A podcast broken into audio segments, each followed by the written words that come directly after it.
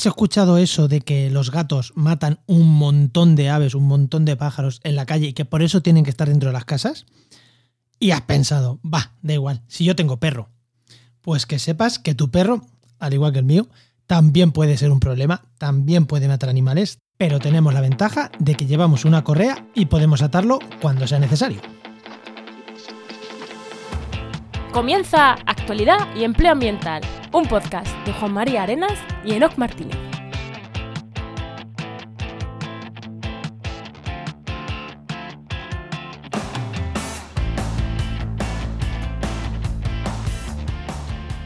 Buenas, soy Juan María Arenas Y aquí Enoc Martínez, y este podcast cuenta con el patrocinio de GeoInnova. Profesionales expertos en territorio, medio ambiente y sistemas de información geográfica que puedes encontrar en www.geoinnova.org. Hoy, en el programa 147 del martes 28 de junio de 2022, hablamos sobre chorlitejos y otras aves de estas creo que están así corriendo mucho por la playa y perros. Que bueno, y seguro que de más cosas, pero vamos a hablar un poquillo de perros, de que tu perro ha matado un chorlitejo. Pero antes, Enoch, antes de entrar con este tema, que lo he hecho a modo bromo, pero no es, no es, no es broma. Eh, ¿Qué tal? ¿Qué tal tu semana? ¿O qué me recomiendas? ¿De, de qué me quieres hablar? Pues mira, yo te voy a hablar de la newsletter que tenemos, nueva newsletter de Trabaja en Medio Ambiente en LinkedIn, que hemos abierto ahí, que LinkedIn también tiene esa opción y estamos ahí Y es, una, y es una newsletter más para empleadores y para empleados cotillas que para gente buscando trabajo, ¿no?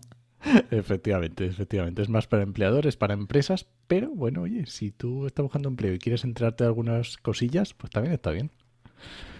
Muy bien, ¿y tú qué me recomiendas? Pues mira, yo te voy a hablar de que en, en el Instagram de Oikos, de Oikos MSP, bueno, y en la página web también, estamos subiendo noticias de cosas que hacemos. Entonces, si queréis cotillearnos, aparte de cosas de marketing pura y dura, eh, de marketing especializado en ciencia y medio ambiente, también estamos de noticia. Pues se acabó un podcast, pues lo ponemos y creo que está, bueno, si la gente quiere cotillear a lo que nos dedicamos, pues que vaya a nuestra web y a Instagram, Oikos MSP, y ahí están, sobre todo mis- nuestras compañeras Paula y Bea, eh, poniendo ahí los contenidos. Muy bien, genial. Vamos ya con el invitado, ¿no? Venga, dale.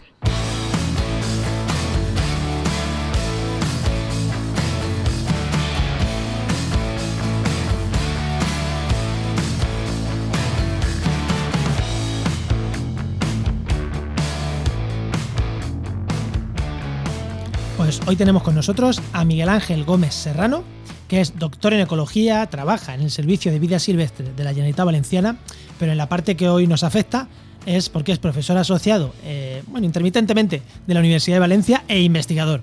Oye, lo de, me, ha, me ha encantado lo de profesor asociado, asociado intermitentemente.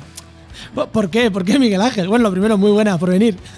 Hola, muy buenas tardes. Muchas gracias por invitarme. Muy bueno. Intermitentemente, porque no todos los años sale el contrato y este año ha habido un problema burocrático o algo así en, en los servicios centrales de, de personal docente e investigador y no, no han querido llevar adelante el, el, digamos, este contrato y, y me he quedado un poco así a, a dos aguas, ¿no? Después de, de tener alumnas y alumnos que para proyectos de trabajos de fin de grado, que lo sigo llevando, aunque no tenga vinculación con la, con la universidad ahora mismo, pero, pero lo sigo llevando como, como tutor externo, etcétera, porque no, no me esperaba, no me esperaba esta situación así de, de parón. Qué raro, que esto me, me parece súper realísimo, súper rarísimo que en la investigación en España estemos así. ¿Cómo Y la ser? universidad, sí, sí, sí. Ay, la universidad, como está en España, y luego nos quejamos de que los profesionales no, no se quedan en España, no. Bueno, bueno, ya está. Ya está. Bueno, Miguel Ángel, venga, te hago la pregunta que le hago a todos los invitados. Cuando eras pequeño, ¿qué querías ser de mayor y cómo has llegado hasta aquí? Bueno, la primera parte es fácil, ¿no? Yo, yo quería ser biólogo. Yo, eh, cuando era pequeño, a lo mejor no sabía muy bien qué era, qué era dar la carrera de biología, pero sí que tenía muy claro que, que me gustaba mucho la fauna, me gustaba mucho la, ¿no? y un poco la flora también, y me dedicaba siempre que podía, ¿no? Mis padres eran muy, me dejaban mucha libertad para irme y perderme por el campo y volver a las tantas, y, y lo aproveché muchísimo. Entonces siempre cuando ya, fui sabiendo que esto de los estudios pues no tenía fin, ¿no? Pues entonces ya, ya tenía muy claro que quería ser ¿no? licenciado en biología y yo vivía en Castellón, soy extremeño, pero, pero mis padres se fueron a vivir a, a Castellón por razones de laborales y ya tenía clarísimo que, que quería ser, que quería ser biólogo, ¿no? Sabía que, que intentaría ir a, estudiar a Valencia, ¿no? Y cuando acabé pues, el bachiller y hacías las pruebas, ¿no? El, el que era en aquel caso después, y hacías la selectividad, pues tenías que poner unas opciones ahí, ¿no? A las carreras que querías ir y te daban 10 opciones y decía, pero ¿para qué quiero 10 si con la primera ya tengo bastante, ¿no? Entonces tuve la suerte de que ahí no había muchas notas y muchas, y muchas tal, entonces puse ahí, pues creo que puse biología y creo que puse, no sé, otra más para poder cambiarme si algo pasaba mal a la primera opción. Oye, Miguel Ángel, lo que le pregunto a los biólogos, porque esto yo lo siento, pero los biólogos es que sois muy así. ¿Biología y por qué no veterinaria? No, no, porque a mí, a mí me gusta la parte de biología, pero la parte de la investigación y además de, la vida silvestre, ¿sabes? No de, no de la parte de, digamos, no anatómica ni tal. Lo que la biología es que es amplísima, ¿no? Tiene demasiadas, demasiadas vertientes, ¿no? A mí me gusta el, estudio, lo que es el estudio eh, del medio natural, ¿no? De, ecología en concretamente, ¿no? que es a lo que más me he especializado en el tiempo y a lo que me ha llevado ¿no? la vida que, llevo. Entonces, Déjalo, Miguel Ángel, es, ambientólogo, es ambientólogo y no sabe lo que es nacer biólogo. O sea, el biólogo nace, cuando nace, ah, ¿qué ha nacido? Niño, niña, biólogo, ha nacido biólogo, ¿no? Y ya está, no hay más que discutir. Bueno, y, la segunda parte que me has preguntado, ¿cómo he llegado hasta aquí? Pues claro, yo es que sí he sido de estos que no han tenido una carrera muy recta y he ido pegando muchos tumbos y todavía los pego.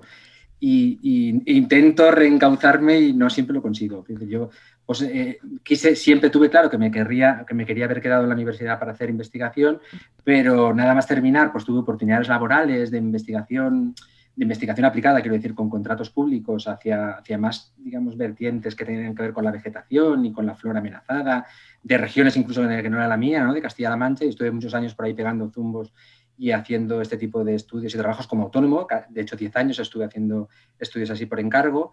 Y después pues entré a formar parte de una empresa pública en la Generalitat Valenciana, asociado al Servicio de Vida Silvestre, con, digamos, con, muchas encomiendas, son diferentes tipos de encomiendas, pero todas relacionadas con el medio natural, con, la valoración del estado de conservación de especies y hábitats, etc.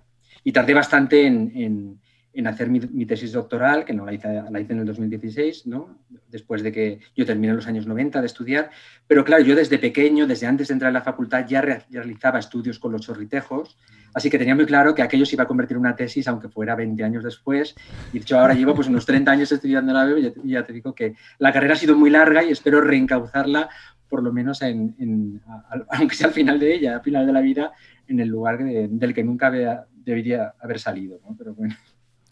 Bueno, eh, a mí la, gente que sale, hace gestión, hace trabajo, creo que aporta muchísimo a la investigación también, ¿eh? aunque es verdad que no podemos, no podemos, no podéis dedicar el 100% de nuestro trabajo a la investigación, pero creo que personas como tú, que has eh, empresa privada, empresa, o sea, empresa privada, autónomo, administración, creo que aportáis un valor a la gestión y a la investigación grandísima que mucho investigador que no ha salido de la universidad no, no aporta. Aportan otras cosas, pero mm, creo que se aporta mucho ¿eh? también así. Sí, sí, claro. O sea, que evidentemente la parte más bonita de la investigación del medio natural o de los problemas que tienen las especies y los hábitats es la, digamos, que sea una investigación aplicada, que valga para su gestión o para mejorar su estado de conservación o lo que sea. El haber trabajado o trabajar también en la administración y trabajar, haber trabajado en todos los ámbitos te ayuda a saber qué es lo que puedes pedir, ¿no? Qué es lo que es asumible.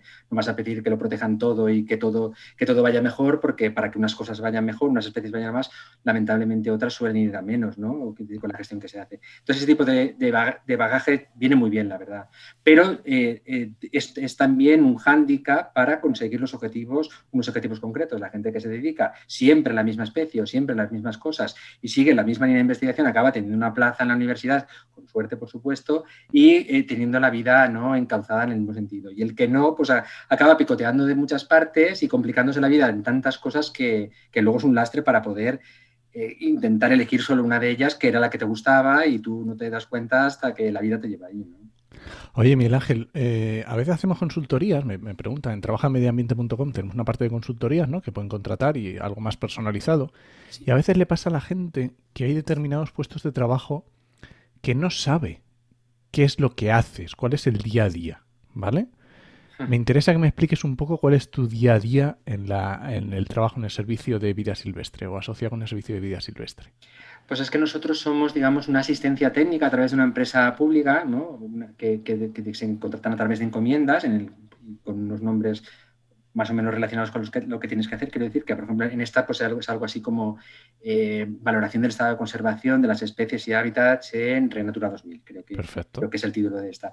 Pues lo que se hace es un poco atender a las demandas del cuerpo, digamos, de funcionarios, ¿no? porque evidentemente y lamentablemente las plazas de funcionario pues, son eh, de funcionarios dentro de los servicios, no solo este, pues son bastante limitadas y cuesta mucho ampliar las plantillas. Y entonces, la gestión del medio natural es una tarea tan complicada, tan amplia y y abarca tantos aspectos que es imposible eh, llevarla a cabo con unos pocos funcionarios, debería haber muchos.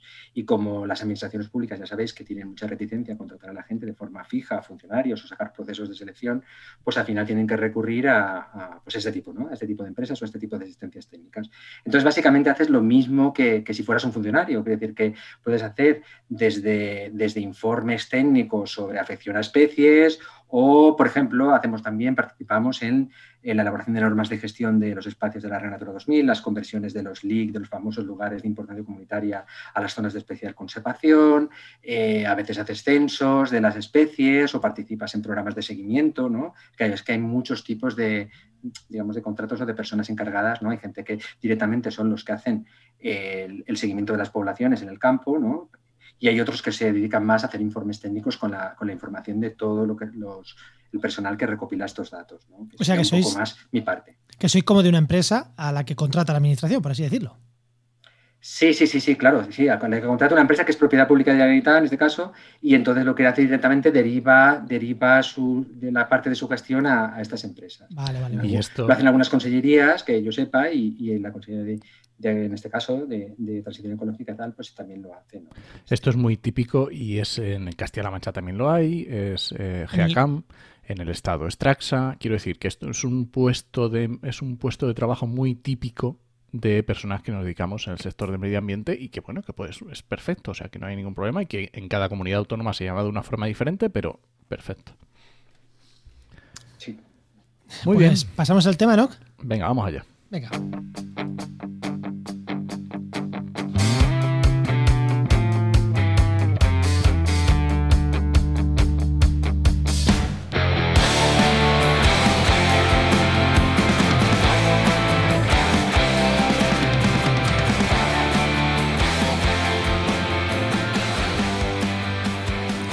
Los humanos somos una especie bastante torpe en cuanto a ver otras especies. Somos capaces de pasar al lado de un nido y pisarlo y no haberlo visto que lo hemos pisado. Pero por contra, tenemos unas mascotas, que son los perros, que es todo lo contrario. Ellos eh, pueden ver un nido, o leer un nido bastante lejos, o leer un, un, bichillo que echa a volar, o ir a cotillar unos huevos que tú ni te habías dado cuenta que estaban ahí. Entonces, cuando tú vas con tu perro por la playa, tú piensas que ahí no hay nada, y tu perro no hace nada más que encontrar cosas y levantar. Si vas por la playa, mm, chorlitejos. Si vas por el campo, salen conejos. Pero ¿cómo estaba ahí? Pues sí, tu perro sabe que están ahí. Y en muchos casos esto está siendo un problema. Esto está siendo un problema porque estos animales no están preparados, eh, no están evolutivamente, igual ya casi un poquito, pero no están preparados para que mm, inundemos las playas de gente y inundemos las playas con nuestras mascotas y con nuestros perros. Que ojo, yo tengo perro y me gusta llevarlo a la playa. Intento siempre, siempre, siempre que haga la mínima afección posible, llevándolo atado hasta la línea del agua o todo lo que. o, las medidas que puedo. Y aún así, seguro que lo hago mal. Entonces, como seguro que lo hago mal, dijimos, bueno, vamos a tratar este tema para intentar seguir haciéndolo lo mejor posible. Así que por eso tenemos hoy a nuestro invitado aquí. Pero vamos a empezar, si te parece el tema de los perros lo vamos a dejar para después. Vamos a entender primero esa fauna que tenemos en las playas a la que los perros le pueden afectar y básicamente son eh, chorlitejos y otros aves de ese, estilo, ¿no? Eh, cuéntanos, ¿hay fauna a la que nuestros perros le pueden afectar? Por supuesto, si quieres dejamos lo que tú lo que comentas eh, un poco, un poco para, después el tema de los perros directo. Y sí, lo que las, playas, el problema que tenemos es las playas, el problema que tenemos como ser humano o como, como no sé, como explotadores de, de las playas es que pensamos que, son, que son medios como jardines o que son mero asfalto. De hecho, cuando una persona, cuando, cuando unos gestores arrasan una playa con maquinaria y la dejan lisa, es que probablemente están pensando que están trabajando en un jardín, en una propiedad pública, porque lo es, ¿no? Quiere decir que es, es, eh, en medio eh, de dominio público marítimo terrestre, y como que ahí pueden hacer exactamente lo que quieren, porque no, es, no hay propiedad privada, pues entonces tienden a dejar unas playas lisas y bien preparadas para el uso de los bañistas. En cambio, evidentemente, las playas son ecosistemas naturales, eh, al mismo nivel que lo pueden ser los ríos o cualquier tipo de bosque, etcétera, eh, y están llenos de vida. O sea, cuando uno va a una playa natural, eh, prácticamente a cualquier hora del día, por mucho calor que haga, se acerca a las dunas o se acerca a tal y no ve más que vida, invertebrados moverse, etcétera, ¿no? Entonces, claro, eh, esto, es, lo primero, que, lo primero que debería chocarnos, porque cuando vamos a un ecosistema no hay plantas, no hay animales, porque voluntariamente la mayor parte de las playas, pues el ser humano se ha dedicado a transformarlas para que tengan un uso exclusivo para un uso recreativo, como si no pudiera ser compatible con, con la presencia de personas que hubiera fauna y de hecho más enriquecedora. Y concretamente, pues como comentas, pues también hay aves, también hay aves. Hay aves, las playas son utilizadas por muchas especies de aves, especialmente hay que tener en cuenta que todas las aves litorales, todas las aves que las gaviotas, muchas de ellas eh, usan el medio marino, pero en algún lugar tienen que descansar. O sea, descansar cuando hay temporales, cuando hay mala mar o lo que sea, eh, suelen formar dormideros o suelen descansar en, lugares tranquilos, que pueden ser acantilados o pueden ser las playas. Tienen que ir a comer en algún lugar, no, siempre, no todas las aves se alimentan directamente sobre la lámina de agua o buceando en ella. Necesitan comer lo que se orilla en esas playas. Es decir, hay muchas especies, no solamente las reproductoras, que utilizan este medio como en sus paradas migratorias, para reproducirse, como zona de invernada, como descanso, etcétera. Y bueno, y concretamente hay algunas de ellas que son las, las que, digamos, que son las más damnificadas de este uso recreativo de las playas, que son aquellas que no que crían en las playas y que prácticamente no tienen una oferta alternativa de hábitats donde criar, que están tan especializadas que eh, o crían en las playas o en algunas zonas de saladar asociadas, etcétera, o no encuentran lugar para, para criar. Claro, te iba a decir, las gaviotas, bueno, tú molestas una gaviota, que no es lo ideal, si está ahí un grupo de gaviotas, ir a molestarlo, pero tú lo molestas, bueno, se van a otro lado y en realidad no les afecta mucho. Pero claro, al chorlitejo de turno es que posiblemente tengáis sus pollos y sus, o sus huevos. Claro, este es el problema. El, el, el, chorritejo patinegro en concreto, pues es una especie que puede quedar, que cría, de hecho, en saladares interiores, pero que en la mayor parte de su área de distribución o, lugares de cría son, son las playas, son los ecosistemas donares. Entonces, eh, eh, también puede irse si es molestado a otro lugar, pero vamos a, vamos a suponer que ha seleccionado una zona, un lugar concreto, porque cumple sus, sus expectativas y sus requerimientos ecológicos para reproducirse. Una vez inicia la puesta y pone su primer huevo, pues va a estar durante 30 días obligado a estar sentado sobre esos huevos o, atendiéndolos, ¿no? Y, cuando, y, afortunadamente, cuando esos huevos eclosionan, es una especie que se llama nidífuga, ¿no? que los pollos a las pocas horas, a las 3, 4 horas, 2, a veces una hora, eh, son capaces de, alzarse, de levantarse por sus propios fuerza y separarse del nido y, ese mismo día ya está correteando y puede em, empezar a desplazar unos metros y a los tres o cuatro días o cinco días incluso 200 metros si tira falta. Pero que se pueda desplazar, ahí ya puede desplazarse. Pero claro, ese primer mes, pase lo que pase en esa playa, no, la, la, pareja que ha decidido criar ahí no va a tener más remedio que tolerarlo o perder la apuesta. Eso pasa a menudo y las puestas se pierden, existe una cosa que se llaman puestas de reposición, que ponen otro nido, pueden poner uno, dos nidos más, etcétera, o tres, pero llega un momento que la biología se agota y no, esa, pareja no va a conseguir reproducirse este año, ¿no? si, las perturbaciones son vale. Y te iba a preguntar, ¿dónde hacen, porque tú has dicho playa, nidos, eh, entrar un poquito más en la ecología de estos animales, ¿dónde hacen realmente sus nidos? ¿En las dunas? En, ahí donde vemos ya esta, que ya empieza a haber vegetación y tal? ¿O lo que es en la arena, arena pura y dura? Pues esta es una de las cosas que más desconocida por el público en general, pero realmente no son aves de ecosistema dunar. Los, los chorritejos tienden a criar casi exclusivamente en los hábitats más próximos a la orilla, es decir, lo que llamamos el desierto mesolitoral, desde que las dunas móviles acaban y eh, hasta que llega a la orilla. En esa zona eh, se desarrollan una serie de comunidades dunares incipientes, que podemos llamar pioneras, embrionarias, que prácticamente no están elevadas, son muy planas, y que son eh, lugares bastante aptos para la ubicación de los nidos, pero sobre todo se desarrolla un hábitat muy desconocido que es el que se conoce como el hábitat de los restos mareales. ¿Qué son los restos mareales? Los restos mareales son cualquier objeto, que puede ser orgánico o inorgánico, que las mareas habituales y sobre todo los temporales levantan, sacan del mar y los depositan sobre la playa.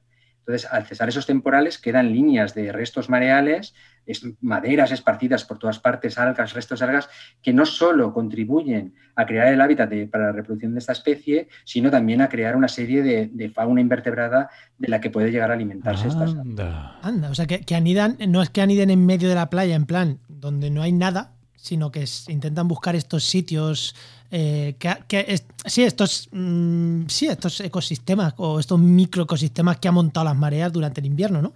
Sí, sí. Y de hecho hay, hay dos explicaciones básicas por las que cría ahí, no crían en, las, no crían en la parte interior de, las dunas, digamos, en la vegetación, donde podrían estar más a salvo de, nuestras miradas ¿no? o, de la, o, de ciertos depredadores. Es que limícolas, la primera de ellas es eh, la, digamos, una hipótesis, que una hipótesis no, una, una especie de balanza que tienen que hacer las aves eh, entre la probabilidad de ser depredados a sí mismas ¿no? cuando están incubando y la depredación de sus nidos. Hay dos estrategias en las aves limícolas, la chorritijo patinero es una, una limícola, en la cual una, una, algunas aves limícolas, aves que crían en el suelo, para que nos entendamos también, deciden esconder el nido eh, siguen la hipótesis del camuflaje, deciden esconder el nido lo máximo posible para que no lo encuentren los depredadores, a costa de perder visibilidad ellos mismos de, los, de los, depredadores que pueden comérselos ah. en, su forrajeo buscando. Y la otra es totalmente lo contrario, un ave que cría en el lugar más despejado posible, más plano posible, sin, nada, sin nada que, le permita no, ver y tener la máxima visibilidad posible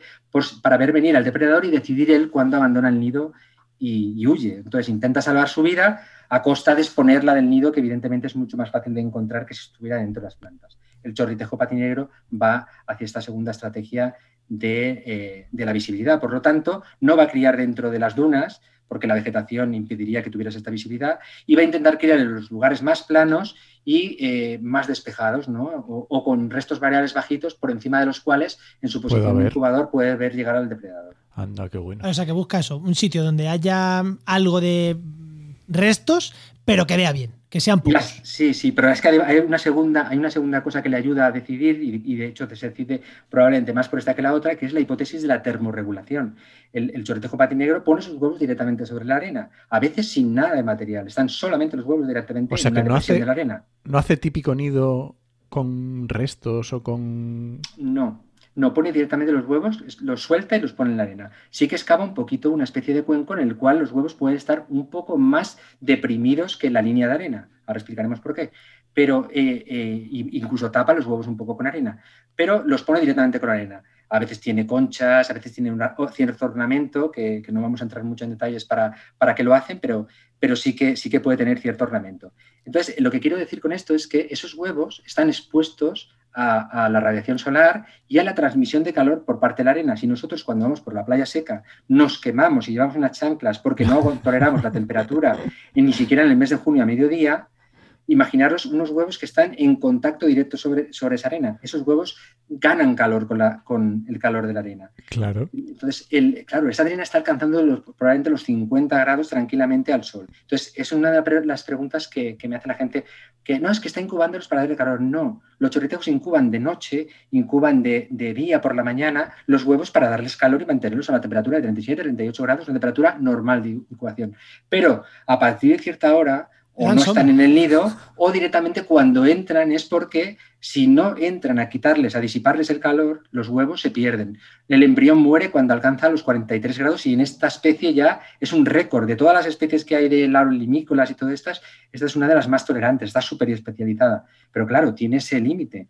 Esa temperatura de esos 43 grados se puede alcanzar en pocos minutos de exposición a la radiación solar si no se hace algo para remediarlo.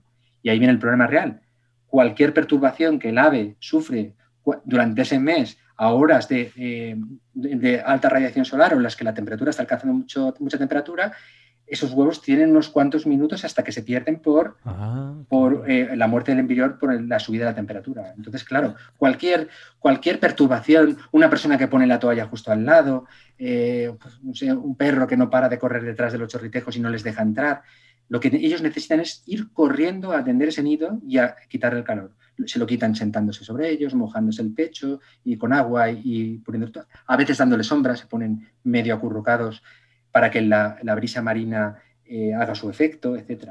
Y de hecho, esto es por lo que quiere decir que por esto creían en la línea de los restos mareales y no dentro, porque contra más cerca del mar como nosotros, que tendemos a ponerlos muy cerca a la orilla para no pasar calor, los choretejos tienen que hacer lo mismo y criarían en la misma orilla si no fuera porque también tienen el riesgo de que, los temporales o el oleaje eliminen los nidos y de hecho pasa de vez en cuando los que se arriesgan mucho y no una playa muy visitada pues acabarían siendo pisados pero los que sí están en una playa muy natural si no hubiera acceso de personas si se arriesgan mucho a estar muy cerca de la orilla un día de oleaje, de fuerte viento, pueden perder la puesta. Entonces tienen que ese compromiso, ¿no? Acercarse a la orilla para termorregular la puesta o, digamos, o arriesgarse a que el temporal se lleve los nidos. Eso es una ausencia de perturbación humana. Evidentemente, si le sumamos a la gente que está justo en su hábitat óptimo para nidificar, pues el problema está servido.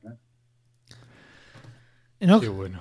Oye, venga, me has dejado con la curiosidad, con lo del ornamento. Venga, explícanoslo un poco, anda. No, eh, eh, después, después de lo, que os he comentado, normalmente ellos ponen los huevos directamente sobre la arena, pero eh, esos huevos lo que hacen es, cuando hay temperaturas altas, es decir, cuando, cuando ya se avanzada primavera y la, temperatura es el factor limitante ¿no? para la mortalidad de los huevos, lo que hacen es taparlos con arena y dejarlos prácticamente invisibles o con muy poquita parte de la parte superior eh, a, la vista, ¿no? Prácticamente, incluso algún caso puede estar casi, casi totalmente tapado de arena, no se ve, o tapar con cierto material, etcétera. Todo esto consigue que no gane tanta temperatura, porque debajo, un poco debajo de la arena, la temperatura ya no es tan alta, ¿no? Entonces, algunos chorritejos lo que hacen es añadir ornamento a ese nido para intentar, para, digamos, insular un poco, evitar, ¿no? Aislar un poco esos huevos del contacto directo con la arena, para que no gane calor tan rápido. Y además utilizar material blanco, plásticos, conchas blancos, que son las que tienen el albedo más alto y reflejan más luz, con lo cual se calientan mucho menos. Y de hecho, si haces experimentos, yo los he hecho, de ver qué huevos ganan más rápidamente la temperatura, los ganan los que tienen, están menos tapados y los que tienen menos ornamento blanco, evidentemente. O sea que con el ornamento blanco son capaces de tolerar más este estrés por calor, pero claro, son mucho más visibles los nidos. Entonces ahí hay otro compromiso entre la depredación y la termorregulación. Oye, estamos hablando, estamos focalizando una especie, el chorlitejo patinegro. Eh, ¿Por qué? Porque es el más abundante, porque es el más raro y hay que conservarlo, porque solo está en algunos sitios, porque de este, y no otros chorlitejos, porque en España hay más chorlitejos y hay más especies limícolas. Eh, porque hemos ¿Por qué estás focalizando en. ¿Por qué focalizamos en esta especie? Igual porque dices, porque la estudio yo y porque la que conozco, ¿vale? También me vale como explicación, ¿no? Pero, pero ¿qué, peculiaridades tiene? ¿Es de las más abundantes? ¿Es de las menos? Pues mira, es muy buena pregunta. Eh, en primer lugar, era prácticamente la especie de la vendimícola más abundante en, no, no, es colonial, quiero decir, es, es, semicolonial, cría en playas y pueden, cría en varias parejas, etc. no, no están uno al lado de otros, como pasar algunas limícolas que sí que pueden ser más abundantes. Pero era, era, como la especie más distribuida y más abundante en las playas, por todas las playas del Mediterráneo, incluso por las del Cantábrico, etc. Eso, eso era lo habitual.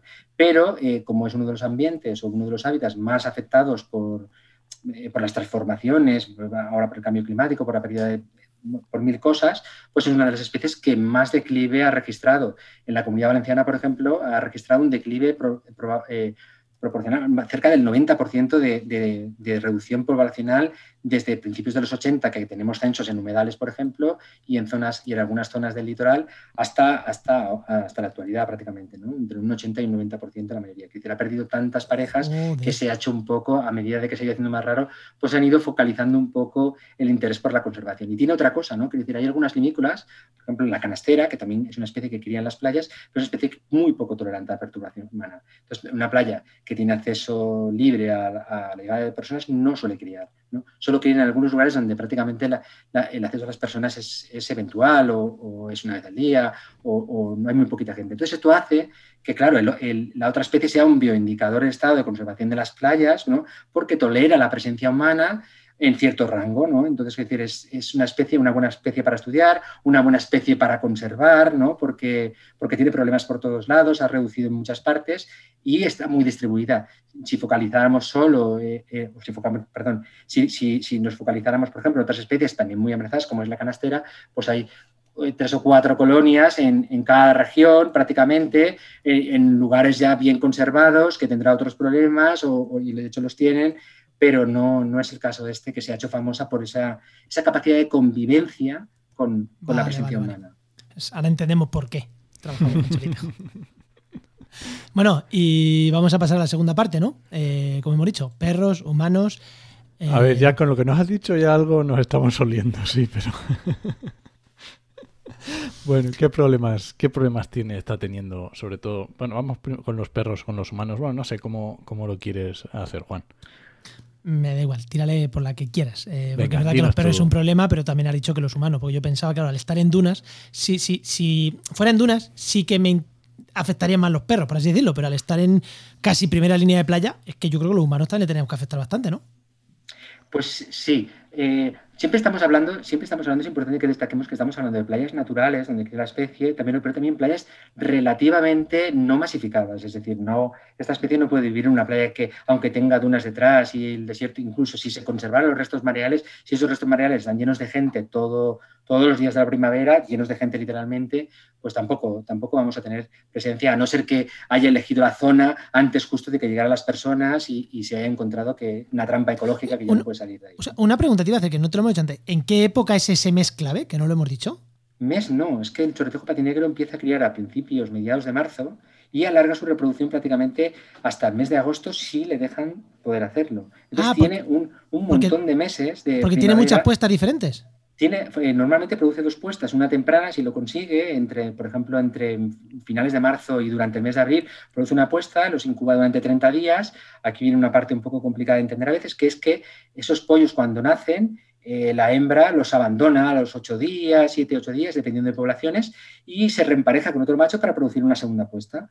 Entonces el macho es el que se encarga de la custodia eh, de esos pollos y la hembra se ha reemparejado con otro y inicia otro proceso, otro nido de un mes de un mes incubado, otros pollos que salen, etcétera. Esto, claro, eh, eh, con un parón en medio puede haber, ¿no? Hasta que se reempareja, etcétera, y entonces pasa por esos dos procesos. Cuando pierden una puesta, son capaces de hacer en 5 o 6 días una puesta de reposición, volver a, formar tres huevos, ¿no? Que es su puesta modal, su puesta más frecuente, va a poner otro nido de tres huevos, si lo pierde otra vez es capaz de hacerlo, va variando un poco el lugar, dependiendo de la causa por lo que ha perdido, si es por depredación, pues igual se desplaza 10 metros, 15 metros dentro de su territorio, y entonces va, va produciendo puestas de reposición. O sea, una, una pareja de chorritejos igual puede hacer cinco puestas o seis eh, esforzándose mucho, una barbaridad, ¿no? Producir seis por, tres huevos, ¿no? seis veces en una temporada en estos meses. Y claro, si, si, si pierde su... A lo mejor eh, todo esto era en la situación normal, pero imagínate que ha perdido su nido y esto pasa el día 29 de incubación, o sea, ha perdido un mes. Entonces se desplaza todo mucho más allá, los intentos de reproducción van desplazándose fuera del óptimo, ¿no? Hacia el mes de julio entonces llega la marabunta de la gente, cada vez hay más gente y a lo mejor los nidos que se están incubando hacia un 15 de julio pues ya no tienen posibilidad porque no, les dejan entrar a los nidos tanta gente en la playa. Pero es un periodo muy amplio. Vale. Estabas explicándonos, Miguel Ángel, el tema de perros. Sí, eh, bueno, estaba comentando que, claro, estamos hablando de playas naturales, de, no masificadas y tal. encontrándonos en esto, yo hice un estudio, de hecho es un estudio que muy a muy a largo plazo, ¿no? Estoy hablando de, datos de los años 90, de cambios hacia más, hacia más tarde, ¿no? que hasta, hasta se publicó en el año 2000, entonces en el que se veía el comportamiento de las aves mientras incubaban, ¿no? vistases de lejos, pues con un catalejo, si las aves abandonaban el nido cuando venía una persona, cuando venían bicicletas por un camino anexo, si lo hacían cuando pasaban por las dunas, por la orilla, con perros, sin perros, perros sueltos, etcétera. Entonces, después de muchos datos y muchos análisis y de eliminar muchas cosas que, miras, pero no puedes eh, eliminar confluencias con otros factores, pues al final habían bastantes datos para analizarlo. Entonces, lo que se vio ahí es que eh, los chorritejos tienen una extraordinaria capacidad de habituarse a la presencia humana, sí, eh, porque es predecible. Son especies que pasan al lado, no te persiguen, no te comen, tú te puedes acostumbrar a que no son tan malos como parecen, ¿no? Siempre y cuando se acerquen mucho, siempre y cuando te parezca que te pongan en riesgo, etcétera. Entonces los chorritejos eh, eran capaces, en playas sometidas a cierta perturbación humana, eran capaces de mantenerse incubando cuando una persona pasaba, por ejemplo, a 25 metros caminando por delante de ellos por la orilla, porque era un lugar predecible de paseo, o a veces por algún camino, porque era un lugar predecible de acceso a la playa, etcétera. En cambio, esos porcentajes de, digamos, de abandono temporal del nido que se levantaban y se iban durante un rato y exponían los nidos al calor, que esto es importante, pues eh, se iban incrementando si esas personas pues, pasaban a través de las dunas, por sus hábitats. Evidentemente, el riesgo es más, más extraño para ellos y, el riesgo más evidente porque se acercan a tu hábitat de nidificación. Pero sobre todo lo que se veía es que los, porcentajes de abandono temporal de los nidos se disparaban cuando habían perros presentes. En nuestro caso, en las playas estudiadas, en este caso, y, todo, casi nadie lleva los perros atados, es decir, siempre han perros sueltos, y los chorritejos interpretan los perros sueltos como potenciales depredadores. Muy comprensible porque se parecen a, zorros, que son sus principales, uno de sus principales depredadores, etc. Entonces, y, los, y los porcentajes se disparaban cuando ya eran perros que no estaban asociados a personas, que no venían por ninguna parte, que estaban paseando porque les daban la gana por la playa, arriba y abajo, entonces durante ese tiempo ni los chorritejos volvían ni nada. Entonces, Ostras, o sea, e-, eran capaces de saber o sea, veía diferencia si el perro tenía humanos cerca, así van solos.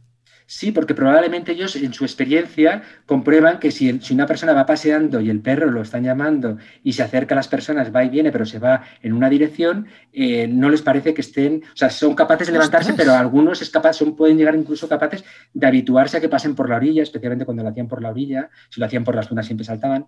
Eh, pueden llegar a habituarse a que, a que ese humano que tampoco se levantan del nido cuando está pasando, ese perro va con ese humano. Pero claro, si de repente viene un perro, un perro deambulando de arriba abajo sin ningún humano, ¿quién te dice a ti que no es un zorro? Es decir, no, ellos no reconocen razas de perros, teóricamente, reconocen depredadores o situaciones en las que pueden evitar, ¿no? Evitar eh, las que se pueden quedar. Hay que tener en cuenta que si tú estás, no tienes ningún riesgo térmico de perder la puesta, hay una hipótesis en, este tipo de comportamiento que se llama eh, volar pronto y evitar el riesgo, que lo que te hace es que tú los ves llegar desde lejos, te levantas y te vas, porque tú en realidad estás en el nido y si la temperatura es adecuada y se incuban solos, ¿qué hago aquí perdiendo, arriesgando y te vas?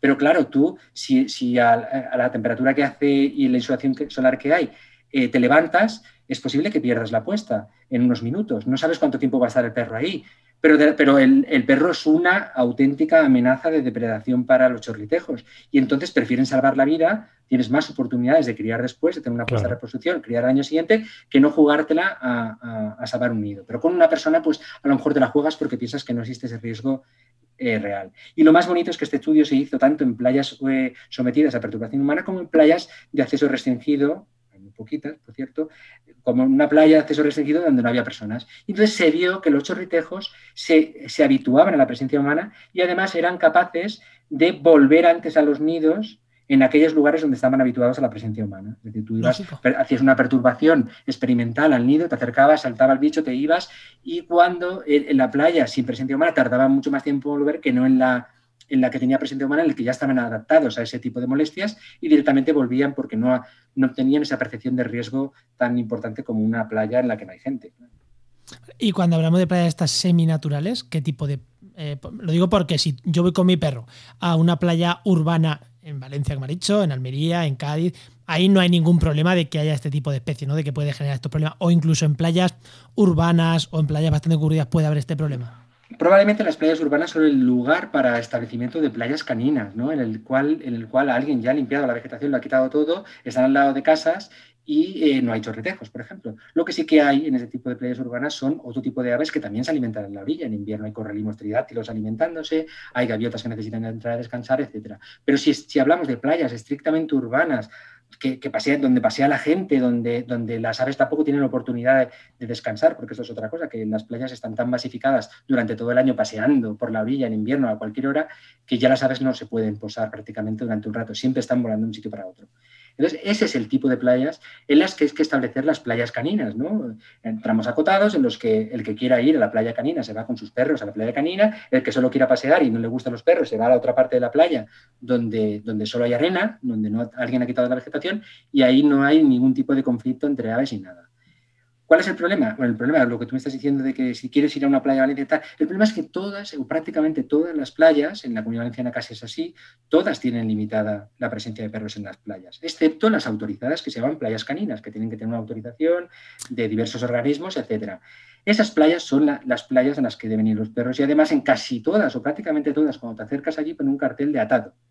Ahora, te invito a ir a cualquier playa canina a ver si encuentras un perro atado y además a cualquier playa canina, que además suelen ser tramos pequeños, cortos dentro de una playa más grande, a ver cuántos perros cuentas dentro de esa zona acotada canina y cuántos cuentas fuera, porque el libre albedrío y la falta de vigilancia hace que la gente eh, no, no, conozca límites y los pase al final por todos lados. ¿no?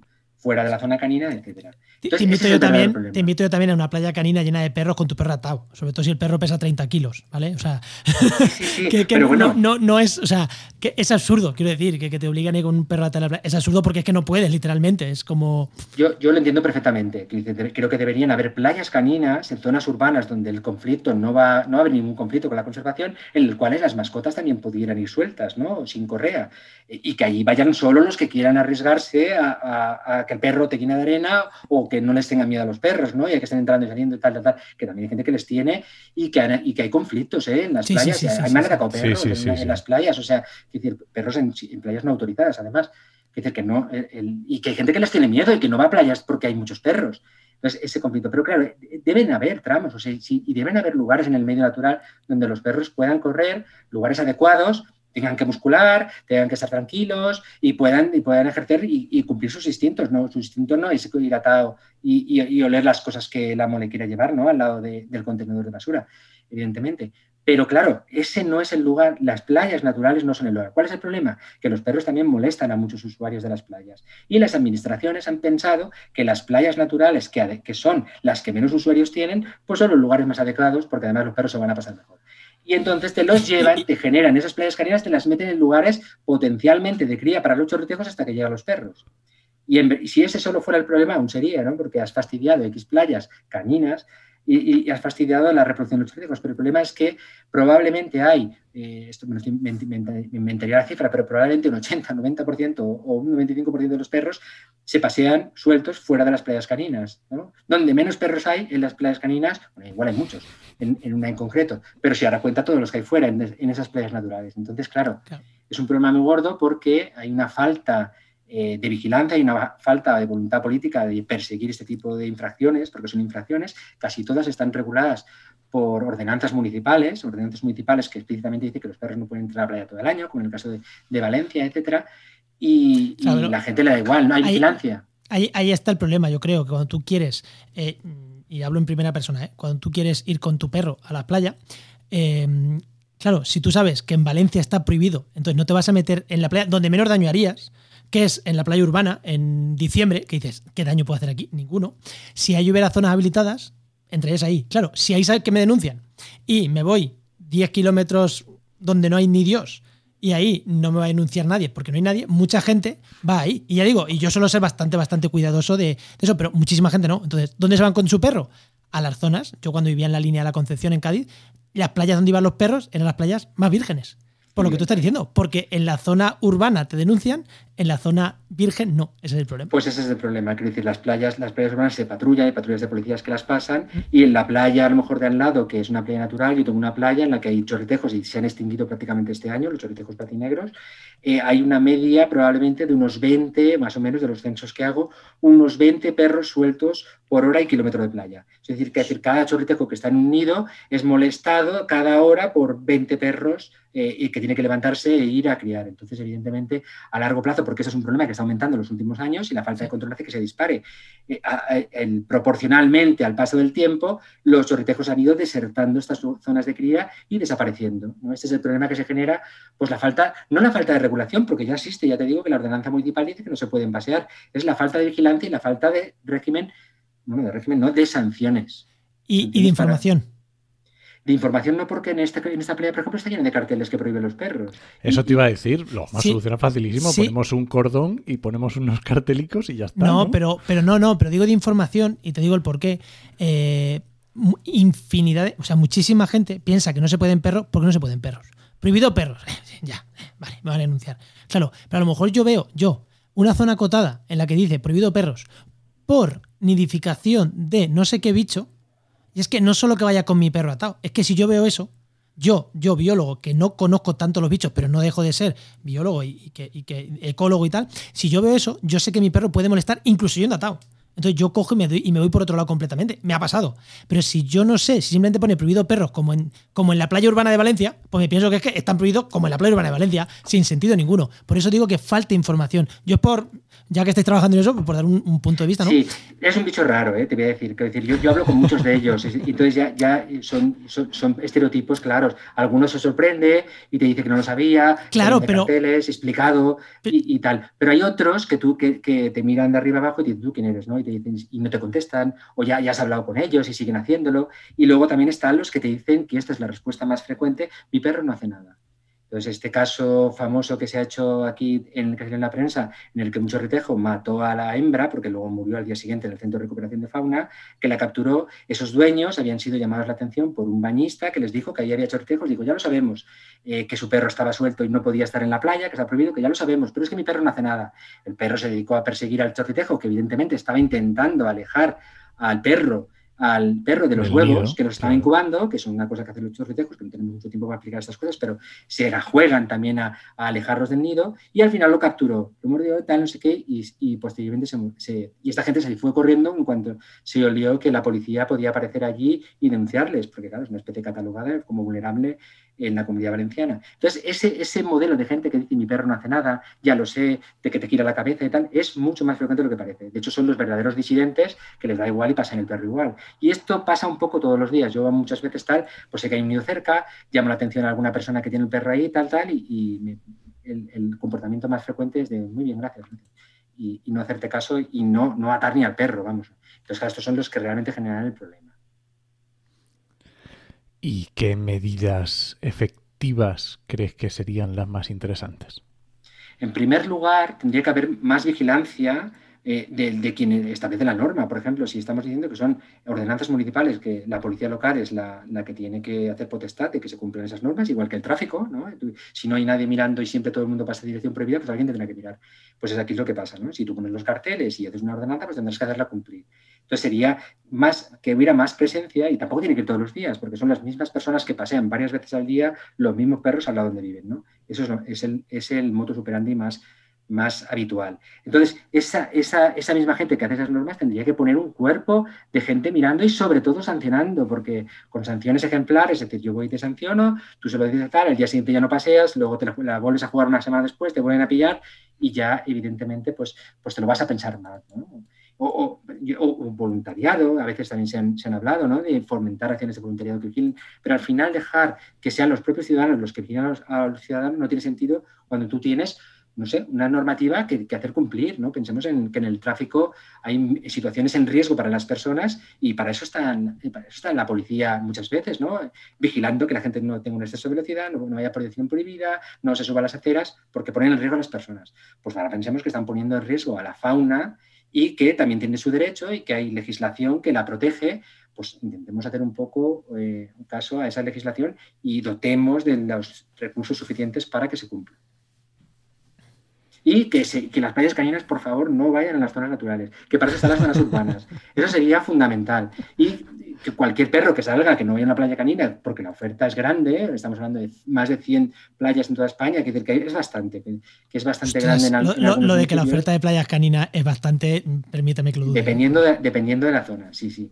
No, pero es, es, no, si te digo la verdad es que no es grande, pero el problema es que está, toda dirigida a la, parte de playas naturales, o, en general más dirigida a playas naturales. Yo creo que, tiene, que podría haber una oferta más grande si solo se piensa en la, en la parte urbana, ¿no? en, esos tramos urbanos, que es lo más lógico, porque tú tienes una huella de carbono tú al salir de casa. Si tú tienes que coger el coche para desplazarte kilómetros para ir a una playa natural canina, ya estás generando un problema que no tiene sentido. Sales de tu casa con el perro, que para eso vives cerca del litoral, ¿no? de la playa, para disfrutar de ella, y tienes un cachín o un cacho o un porcentaje, un 10% de playa, para disfrutarlo con tu mascota, ¿no? ¿Por qué no?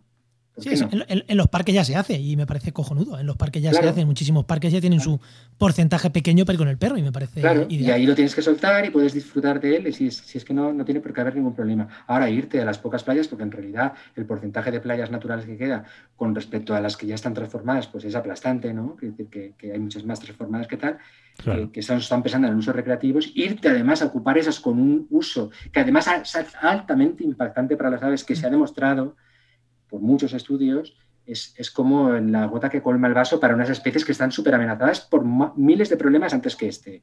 Pero que este ya, porque claro, tú, yo no puedo, bueno, yo no, la autoridad no puede ir a perseguir las personas que van a bañarse a la playa, eh, muchas veces no se les puede decir que están ocupando el hábitat de los chorritejos, etcétera, etcétera. Pero sí que están prohibidos los perros, pues entonces hay que, hay que ir a perseguir las pocas cosas que podemos, salvar, eh, digamos, eh, ayudar a salvar esta especie. Y ahora, antes de, antes de irnos, por ir acabando, eh, ¿qué porcentaje afectan los perros frente a los humanos? Porque tú has dicho que les afecta menos los humanos, pero la cantidad de humanos que van a estas playas es mucho mayor que la de perros que van.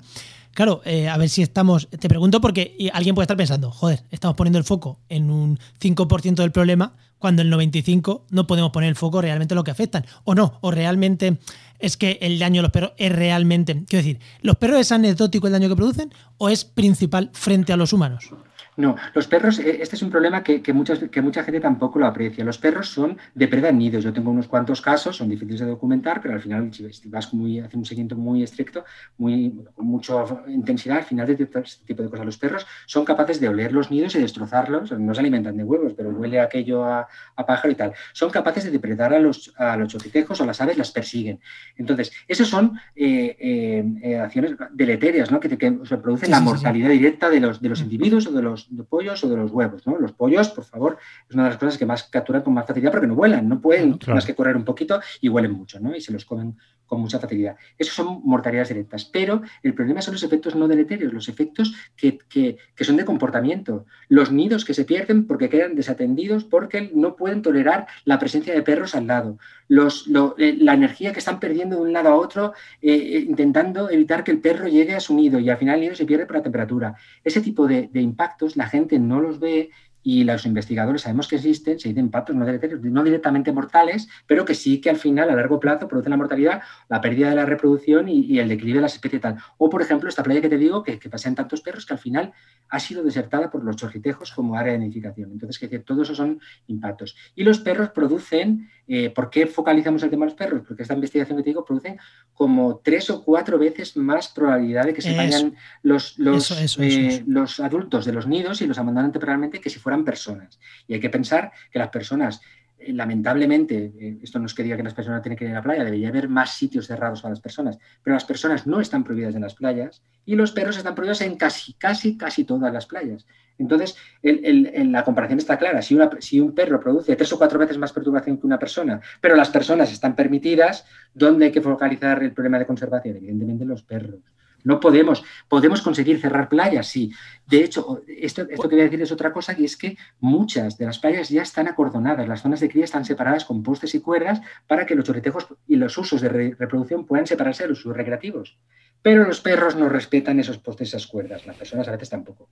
Entonces, quiere decir que, aunque tú separes físicamente los lugares, si uno entra con un perro, el perro va y, y entra y sale, captura los chorritejos y tal. Es decir, tú puedes llegar a conseguir que el impacto de las personas se reduzca considerablemente, incluso puede llegar a ser nulo, pero el de los perros no. Vale, eso, eso, es, esa era la pregunta que quería hacerte. Porque, Ahí hemos llegado. Vale. vale. ¿Y hay muchas zonas señalizadas de estas o es algo residual? Porque... Pues la mayoría de las playas, la mayoría de, en la comunidad valenciana hay muchos, hay unos, no sé si son 20 kilómetros o veintitantos kilómetros de, de, bueno. de, postes y talanqueras que están, no siempre son adecuadas, a veces están mal diseñadas porque no respetan esto que os digo de los restos mareales, los atosan a las dunas, ahí no crían, con lo cual consiguen que ya tampoco críen fuera porque está lleno de gente, o la gente tiende a caminar por delante de los postes, bueno, ese tipo de problemas.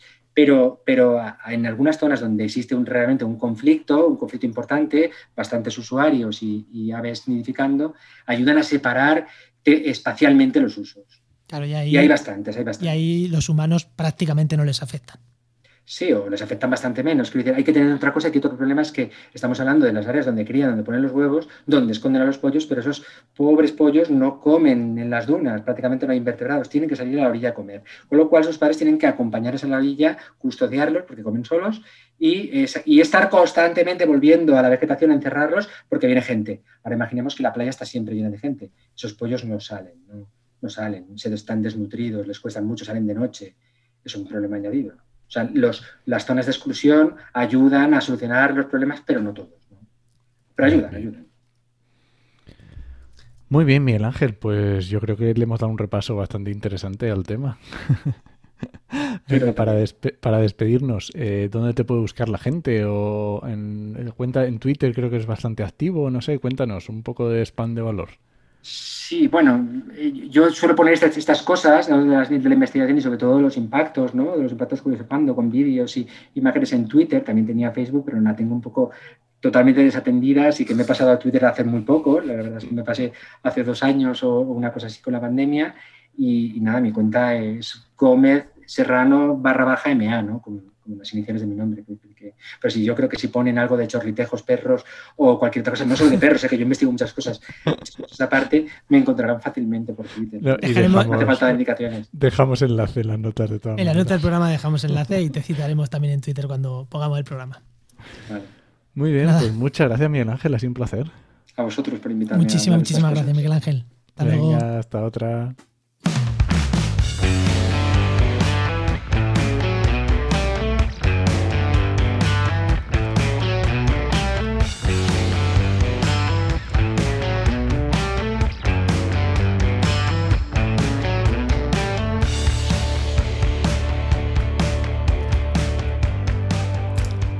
Y antes de terminar el programa, ¿no? Como siempre no nos podemos ir sin hablar con nuestro amigo Luis Quesada, que creo que si no me fallan los cálculos, eh, llevamos dos semanas sin hablar con él, Enoch. Muy buenas, Luis. Muy buenas, Luis, ¿qué tal? Hola, ¿qué tal, Enoch? ¿Qué tal, Juan? ¿Cómo estamos? Muy bien, muy bien. Bueno, ¿de qué vamos a hablar hoy, Enoch? Pues yo, algo de, unas jornadas de un colegio, pero pasa que no es el colegio de ambientólogos, entonces me está un poco despistado. Esto. ¿Existen otros? ¿Existen otros? Existe un mundo más allá del colegio de ambientólogos. ¿De qué estamos hablando, Luis? Bueno, pues en este caso vamos a hablar del colegio de geógrafos. Eh, para los que no lo sepan, yo soy geógrafo. Y, y, bueno, son unas jornadas formativas que están organizando desde el Colegio de Geógrafos, en las cuales desde GEINOA pues colaboramos un poco dentro de esas jornadas eh, formativas y el, 29 pues vamos a dar una pequeña charla, es una formación, formación online en ese sentido. El 29 de junio. O sea, mañana o, días atrás, si lo escucháis tarde. ¿ah? Pero, eh, vale, estas jornadas, porque en realidad la jornada, vale, eh, no, ¿son presenciales o son online? Por si alguien nos escucha a tiempo. No, no, son online, son online. Unas jornadas online, ¿vale? Que se quedarán grabadas, supongo, y todo. Sí, efectivamente. Y bueno, em, en este caso, em, digamos que ya han, ya sucedido, ya se han celebrado unas en las que se centraban en lo que son másters y posgrados universitarios, ¿vale? Y, pues, eh, digamos que se presentaron un poquito los másters y universitarios, lo que son posgrados universitarios eh, que se celebrarán en España. Pero eh, bueno, ahora se van a centrar un poquito más en lo que son entidades privadas que se dedican dentro del ámbito de la geografía a diferentes cuestiones como puede ser formación o, puede ser otro tipo de consultoría, etcétera. Bueno, ¿Y, van dirigidas a, recién licenciados o a cualquiera que esté, cualquier geógrafo en el sector o cualquier simpatizante de la geografía? Hombre, a ver, en principio estas son jornadas formativas dirigidas principalmente a estudiantes de grado, máster o personas recién ah, egresadas. Qué bueno, qué bueno. Eh, pero oye, eso no quiere decir que cualquier persona a lo mejor pudiera eh, escucharlas eh, perfectamente o pueda atenderlas. Al final la geografía es un, ya sabéis que es un, una disciplina, es interdisciplinar, digamos que tiene muchas áreas de trabajo, muchas, muchas, más de los que la gente que se piensa, más allá de los ríos y los montes, de verdad. Y, y bueno, yo creo que mm, es, más, es estas jornadas son un acierto por parte del Colegio de Geógrafos porque realmente eh, no solo en el caso de los geógrafos, sino que realmente qué es lo que pasa cuando acaba la gente de las carreras, ¿no? El, ¿Y ahora qué? ¿Verdad? Pues desde el Colegio de Geógrafos pues están planteando este tipo de actividades que realmente son muy acertadas porque los geógrafos realmente se, eh, salen a la calle y no saben realmente eh, digamos, cuáles son, dónde pueden aplicar sus conocimientos o cómo, cómo seguir, ¿no? cómo seguir formándome, porque ya sabéis, hemos hablado muchas veces que después de la carrera hay que seguir formándose, hay que seguir formándose mucho, por lo menos para tener eh, oportunidades. Porque el problema está que si no sigues formándote, no tienes oportunidades. Es decir, es algo que además hace poco que escuchaba, o no, que te leía, ¿no? ¿no? Eh, por un Twitter que decías, no, no estoy de acuerdo en aquello que si te formas va a ir a la basura, ¿no? Al contrario, ¿no? Es que es, o sea, es la base. Si no te formas, no piensas después tener eh, oportunidades de empleo. Entonces, bueno, a partir de ahí, no solo oportunidades de empleo, sino en que de áreas de aplicación, en qué disciplinas pues, se puede, te puedes ir digamos, mm, orientando tu carrera. Eh, a mí me parece interesante este tipo de jornadas del ahora qué, eh, ahora qué, eh, cuando van más allá de la universidad. Porque, claro, cuando lo organizan las universidades es, tú estudias biología y te dan el típico de, y una vez que has estudiado biología en la Complutense, ¿ahora qué? ¿Ahora qué? Hazte un máster de biología en la Complutense. Claro, no salgas de aquí. O sea, me gusta cuando lo organizan institutos independientes a las universidades y que además te dicen que hay otra formación más allá de la que da la propia universidad. Que es que muchas veces es que no te dicen ni los másteres que tienes en otras universidades, no, no, solo te cuentan del tuyo, para que no te vayas de ahí y sigas ahí. Bueno, eso ya es más bien una estrategia comercial, ¿no? Que las, las universidades pues también tienen que vender y tienen que pagar a sus profesores y evidentemente pues eh, un alumno, pues si le das la formación dentro de la universidad de la que está haciendo, pues supongo que evidentemente va a preferirla hacerla en otro sitio. Evidentemente siempre que la formación se adapte a lo que necesita, ¿vale? A los requerimientos. Eh, pero sí que es bueno, y esto el Colegio Profesional de Geógrafos eh, acierta, ¿vale? es intentar en poner en contacto ¿vale? Eh, aquellas personas que están acabando la carrera o que están haciendo la carrera y el sector profesional. Es imprescindible que esto eh, no tengan claro dónde pueden ubicarse, dónde poder, eh, digamos, eh, poner el huevo o poner los huevos en este caso. Y em, el colegio profesional es, básico que, o sea, que haga esta labor ¿no? de, nexo de unión, ¿vale? Porque pasa eso. No todos que hagamos geografía vamos o tendemos a ser profesores, ¿vale? De hecho, bueno, eh, yo compatibilizado pero eh, ambas ambas profesiones pero siempre desde un ámbito privado vale en ese sentido. Sí que no profesores no, eh, cuando tú dices profesores es profesor de geografía e historia de cuarto de la ESO. Que la gente que, ¿por qué vas a ser profesor? no realmente hay un mundo más allá de, la docencia de secundaria vale en ese sentido hay, hay mucha vida dentro del, como geógrafo pero claro, el problema es eh, dar a conocer una de las cuestiones que creo que tienen todos los profesionales, todos los colegios y su labor, ¿no? Es dar a conocer cuáles son los, eh, las tareas, las, eh, las, labores que pueden desarrollar sus, sus colegiados. Y además muy importante lo que decías antes en cuanto a la formación, porque claro, ahora ya no estamos hace 30 años o 40 años, ahora tenemos herramientas que cambian cada mm, yo qué sé, cada dos meses y salen herramientas nuevas con funcionalidades nuevas que hacen mejor o que mejoran las formas de hacer las cosas. Que, oye, que sí, que necesitas tu cabeza bien amueblada como geógrafo, pero luego tienes una serie de innovaciones que es que o las aprendes o, o, te quedas de colegio enseñando en el colegio, es que no hay otra cosa. Sí, sí, bueno, eh, creo que aquí, eh, pues anda que no hemos dado audiencia a, un montón de herramientas, ¿eh? que en esto aquí no nos quedamos cortos, que de hecho esta, esta sección va un poquito de eso, o ha ido un poquito de eso en ese sentido, y vamos, que es que no puedes parar de tanto de formarte como de, estar al tanto de todas las, eh, digamos, eh, herramientas, llamarle tecnologías, eh, posibilidades de trabajo. Al final no puedes quedarte, siempre van a salir proyectos nuevos, proyectos estilos nuevos. En esto podemos, si queréis, unir. Eh, pues hace 15 años, cuando salía, pues no, sabía, no se hablaba ni de cambio climático ni de cálculo de huellas de carbono. Y ahora, eh, pues el sector mm, está tendiendo a que, evidentemente, todo lo que tenga que ver con la transición energética, con cambio climático, etcétera, pues es súper importante. Y es normal que ahora todo lo que tenga que ver con riesgos y cambio climático sea una salida profesional dentro de la geografía bastante potente.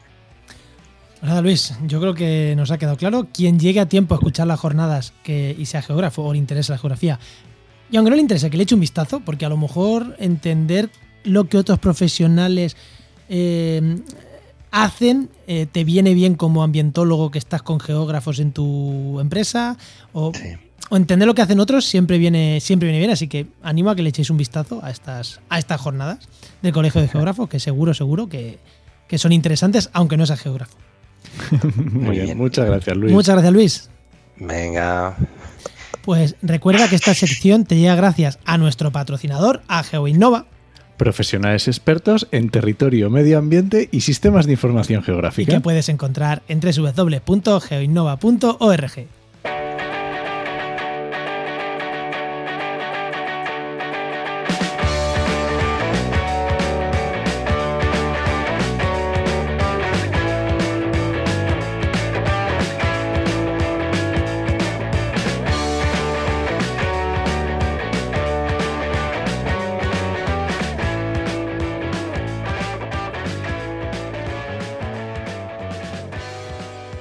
Oye, no, no me has visto bailar con esta música como de costumbre, porque me pasa lo que a los huevos del cholitejo. Si cojo un, si cojo un medio grado más, me muero, ¿vale? Esto de no poner por el ventilador cuando estamos grabando, a ver que buscar algo, ¿eh? Yo, si tengo un medio grado más, me muero. Me pasa lo que a los huevos del cholitejo, ¿vale? Entonces, por eso hoy no, no me moví. Bueno, venga, recomiéndame un podcast, anda, Juan. Mira, pues te voy a recomendar un podcast hoy a ti, eh, que me gusta mucho, que se llama Mixio, con dos X. Mixio, de Alex Barredo. Es un podcast diario de unos 10-15 minutitos, sobre 10 o por ahí, en el que hace una revisión de noticias tecnológicas. Y son noticias tecnológicas pero aceptable para cualquiera. O sea, no, no, es, no nos pensemos que es el típico ingeniero que habla de, o el típico informático que habla de cosas de base de datos. No, no, es cosas que nos afectan a todos. Pues ha habido crisis de energía no sé dónde porque instalaron muchos ordenadores para criptomonedas, habla de muchos temas de coche eléctrico, de los problemas que ha habido con los eh, conductores, y siempre son titulares cortitos y los explica un poquito. Eh, seis, siete, ocho noticias todos los días y algunos relacionados con medio ambiente, bastante. Es un tío que le mola bastante el rollo. Eh, no esperemos aquí cosas muy tal, pero bueno, eh, está guay, ¿no? Ver esa visión que tienen desde la tecnología, de todos los temas ambientales, del coche eléctrico y demás. Y la verdad que es un podcast que. Y además no hay que escucharlo siempre, porque como va con. O sea, cada día son noticias nuevas, no, no pasa nada si un día te lo salta, no. Que son todos los días. Y los podcasts diarios, ostras. Ostras, sí, sí, sí. Nada, está muy, Muy bien, bien. Mixio se llama. Pues nos vamos entonces. Venga, vámonos. Pues nada, este podcast pertenece a la red de podcast Podcastidae, la red de podcast de ciencia, medio ambiente y naturaleza. Y muchísimas gracias por compartir este programa, por pegarnos vuestras fotos con los perros atados a la playa. y bueno, yo- o lo que hacéis vosotros para, para eso, para no ir con el perro a la playa. Si tenéis un perro y sois de los que no vais nunca. Ya digo, yo voy pocas veces, pero alguna vez sí, lo siento. Y nada, que esperamos vuestros comentarios al respecto de todo esto, a ver qué, a ver qué os ha parecido el programa. Nada. Muchas gracias. Pues nos esperamos, te esperamos en el siguiente programa de actualidad y empleo ambiental. Nos escuchamos. Adiós.